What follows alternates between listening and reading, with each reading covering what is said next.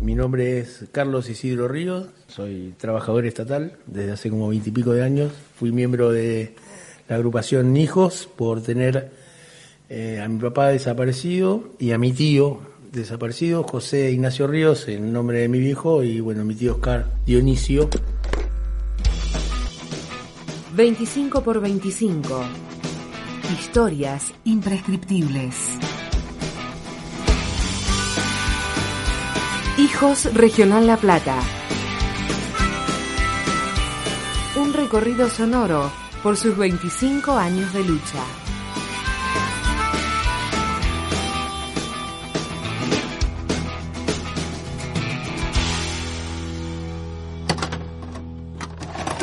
Sí, hijos, bueno, ¿de cuál de todos querés que hablemos? Hijos es más o menos así, porque tiene diferentes épocas.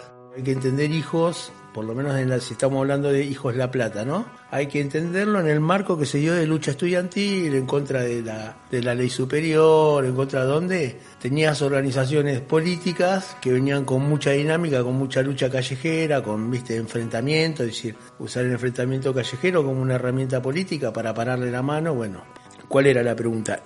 Hijos, ¿tiene que participar eh, en las luchas de los trabajadores? Eh, ¿Tiene que... o somos un grupo, digamos, eh, que se plantea a sí mismo como víctima por fuera de todo lo que hoy pase dentro de la sociedad? Por supuesto que o sea, tenemos que acompañar a la, clase que nuestros viejos definieron como que era la que iba a transformar la realidad, ¿no?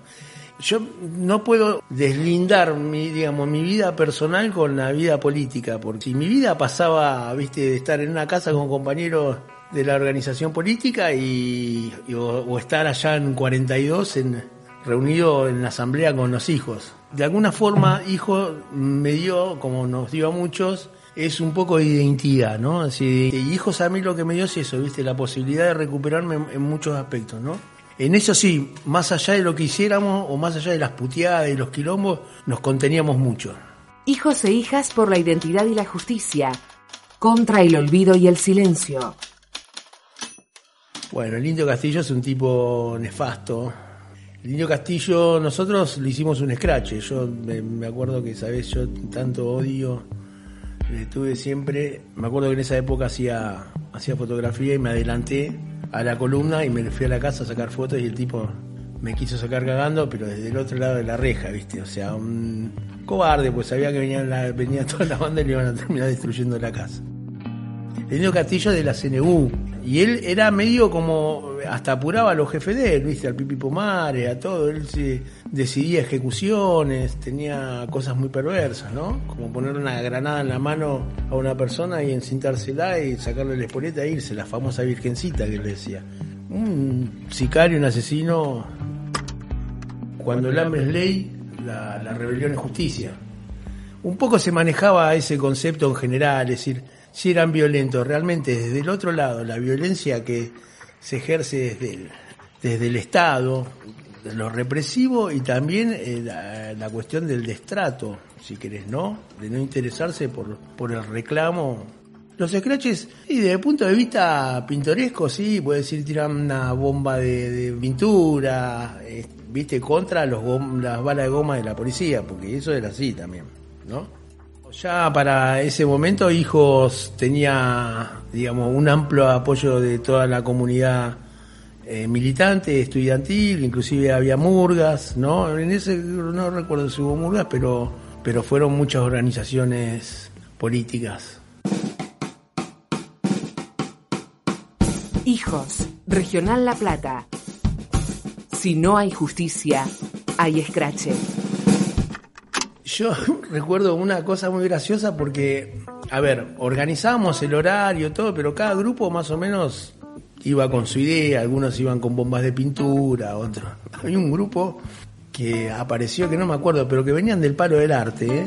y aparecieron con, con, las mariposas esas, las caras de unas, o sea, las caras tipo unas mascaritas de mariposa que no sé, y venían como medio bailando todo, viste, y las caras tapadas, y en una, claro, se corre la banda y salieron con unas masas viste, con de mango largo y le destruyeron todo el frente, casi le demuelen la casa al viejo. Viste, el tema de las máscaras era más para que no lo reconozcan, capaz. Decir que eso es violento, nosotros entendemos que eso, qué sé yo, es una, quizá una respuesta simbólica al daño que nos, que nos causaron, ¿viste? Y decirle a que a nosotros no nos van a venir a tocar el culo. 25 por 25. Hijos La Plata. 25 años por 25 hijes. Demostramos organización, disciplina, porque si bien nos han reventado muchos scratches, eh, en pocos estuvimos presos, todo, viste, siempre hicimos retiradas prolijas. Bueno, en ese casualmente no. Parece que la policía de la provincia en este se pusieron más firmes y nos cagaron a gomazo. Bueno, ahí cuando empiezan con pues, el tema de la violencia, yo recuerdo que empezaron con los, a tirarnos con bala de goma indiscriminadamente, había chicos, todo, viste, bueno, la gente sí, pasaba un patrullero y le tiraron los cagados casos. Y fueron, te digo, una confrontación de casi una hora que hubo, ¿eh? Todo por ahí, todo por la zona de 7 y 43, 6. Para mí la, la real repercusión de, de, los scratches estuvo más que nada metida en la conciencia de los luchadores. Y esto es así porque vos fíjate que después los, los salen todo el mundo empieza a tomar el scratch como un método de lucha.